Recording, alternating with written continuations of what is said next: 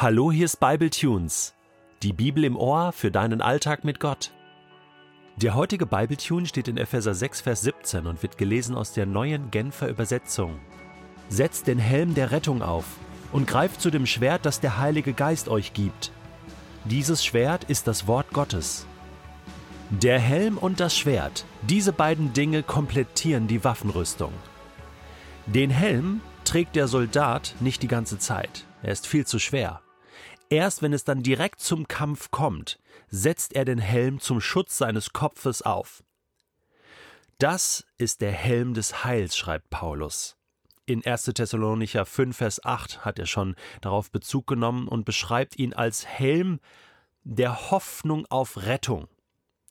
Also, ich habe einen Hut auf, einen Helm auf, auf dem drauf steht, du bist gerettet. Heute wirst du mit mir im Paradiese sein. Niemand wird dich aus meiner Hand reißen. Du bist versöhnt. Du hast Frieden mit Gott. Dein Name ist im Himmel aufgeschrieben.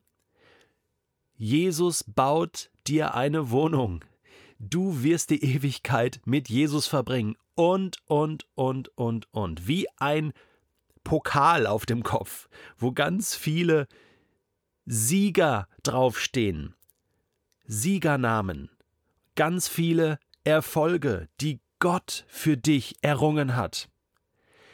Heilsgewissheit. Darum geht es. Es ist der Helm der Gewissheit, dass ich gerettet bin. Und das kann mir niemand nehmen. Und das beeinflusst auch mein Denken. Wenn ich jetzt in diesem Kampf bin, setze ich mir diesen Helm auf, der Gegner sieht das und merkt, Mist, den kann ich ja gar nicht mehr besiegen. Er steht ja auf der Seite des Siegers. Er ist ja fest in der Hand Gottes. Das ist das eine Signal. Und das andere ist, es beeinflusst mein Denken in der Weise, dass ich einfach gelassen sein kann, dass ich weiß, alles ist gut. Gott ist mit mir. Gott hält mich fest und egal, was passiert und auch wenn ich falle und auch wenn ich mal verwundet werde, trotzdem bin ich gerettet und bleibe ich gerettet. Der Helm des Heils. Und ich muss mir das immer wieder bewusst machen, muss immer wieder diesen Helm aufziehen, gerade in diesen schweren Situationen. Wenn mich manchmal meine Gefühle trügen, wenn ich nicht mehr die Kraft habe, mich an irgendetwas festzuhalten, hält sich dieser Helm fest auf meinem Kopf und gibt mir meine wahre Identität zurück. Und dann sagt Paulus ganz zum Schluss, das sechste Element ist eine Waffe. Wir haben nicht nur eine Schutzkleidung an als Kinder Gottes, sondern der Soldat hat natürlich auch eine Waffe, mit der er zustechen kann. Ein kurzes Schwert der, der römischen Soldaten. Hier geht es nicht darum, dass wir zu christlichen Soldaten und Ninjas werden und plötzlich auf irgendwelche Kreuzzüge gehen und das verwechseln äh, mit irgendeiner militärischen Aktion. Davon ist hier nicht die Rede, sondern wir sind ja Versöhnungsbotschafter. Wir sind ja Menschen des Friedens. Leute, die das Evangelium weitergeben. Und deswegen sagt Paulus, dieses Schwert ist nichts anderes als das Wort Gottes. Es ist ein Schwert des Geistes, also der Heilige Geist ist derjenige, der ja Worte Gottes inspiriert. Menschen haben, getrieben vom Heiligen Geist, die Bibel geschrieben. David wurde inspiriert. Petrus, Paulus, alle wurden sie inspiriert und haben Worte Gottes geschrieben. Die Schrift ist inspiriert.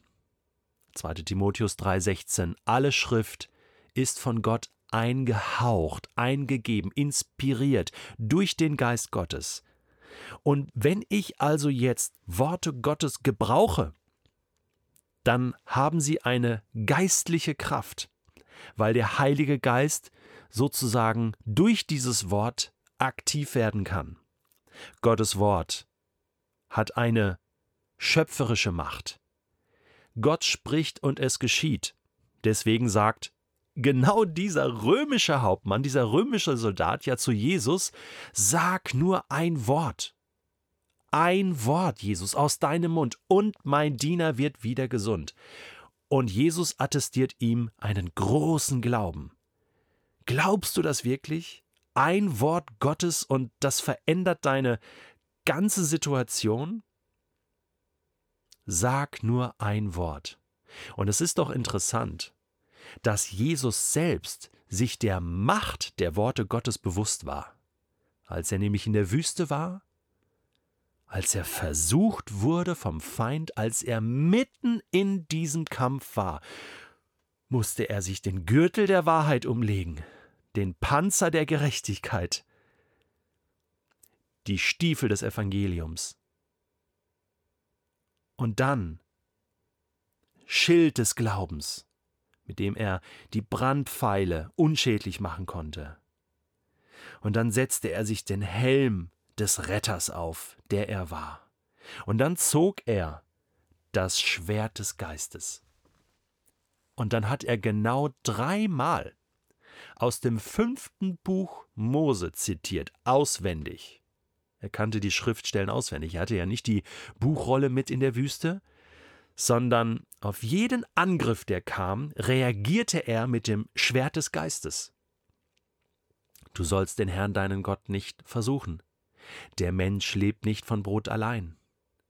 Du sollst nur den Herrn deinen Gott anbeten, und nun verschwinde, Feind. Und der Teufel musste gehen. Gottes Wort hat Macht und Kraft. Und wenn Jesus das schon so anwendet, wie viel mehr du und ich, oder? Dem Propheten Jeremia wird mal gesagt von Gott, siehe, ich habe meine Worte in deinen Mund gelegt. Und das ist das, was wir jeden Tag tun müssen. Wir müssen uns öffnen und quasi unseren Mund öffnen und sagen, hier bin ich Gott, lege du dein Wort, was ich hier studiere, was ich lese, was ich auswendig lerne, in meinen Mund, in mein Herz. Und wenn ich heute meinen Mund öffne, mit Menschen rede, und wenn ich angefeindet werde, wenn ich herausgefordert werde, etwas zu sagen in Situationen, wo, wo ich nicht weiß, was soll ich eigentlich sagen, und ich will jetzt nicht einfach etwas Menschliches sagen oder etwas Falsches sagen, dann bitte ich dich, Gott, dass dein Wort aus meinem Mund herauskommt. Und dein Wort ist wie ein Schwert, ein Schwert des Geistes. Und deshalb wird es genau das ausrichten in meinem Leben, wozu du es mir in meinen Mund gelegt hast. Danke Gott, dass du mich einkleidest. Danke Gott, dass du mich bereit machst zum Kampf, dass ich jeden Kampf aufnehmen kann mit deiner Hilfe und dass ich ihn bestehen kann, dass ich überwinden kann und dass du mir den Sieg schenkst.